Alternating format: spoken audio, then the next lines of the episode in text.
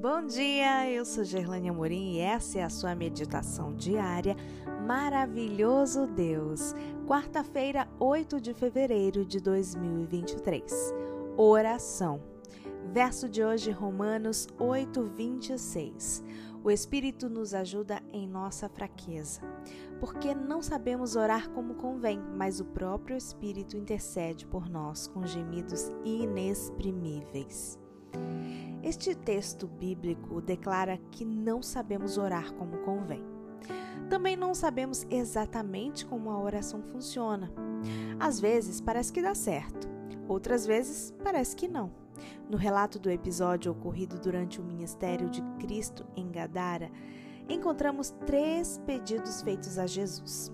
Primeiramente, os demônios pediram permissão para entrar nos dois mil porcos que se encontravam nas proximidades. Depois, os habitantes dos povoados vizinhos, quando viram aqueles animais mortos boiando nas águas do lago e perceberam o prejuízo financeiro, pediram a Jesus o responsável pela situação que fosse embora do lugar. Finalmente, o homem que fora liberto dos demônios pediu permissão para entrar no barco e acompanhar Jesus.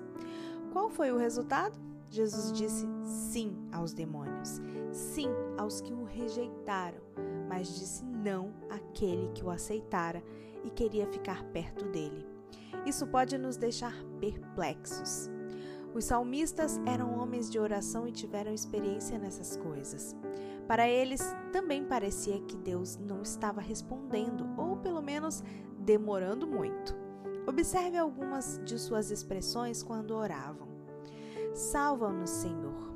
Por que, Senhor, te conservas longe? Por que te escondes nas horas de angústia? Até quando, Senhor, te esquecerás de mim? Problema é que queremos que tudo ocorra do nosso jeito e no nosso tempo. Porém, de acordo com a Bíblia, aquele que ora deve deixar Deus ser Deus e aguardar. Ele sabe o que faz. O conselho é entregar, confiar, descansar e esperar. Precisamos, pela oração, apegar-nos às suas preciosas promessas. Quando isso acontece, tornamos-nos participantes da natureza divina. Uma de suas promessas declara que Ele está perto e disposto a socorrer e salvar.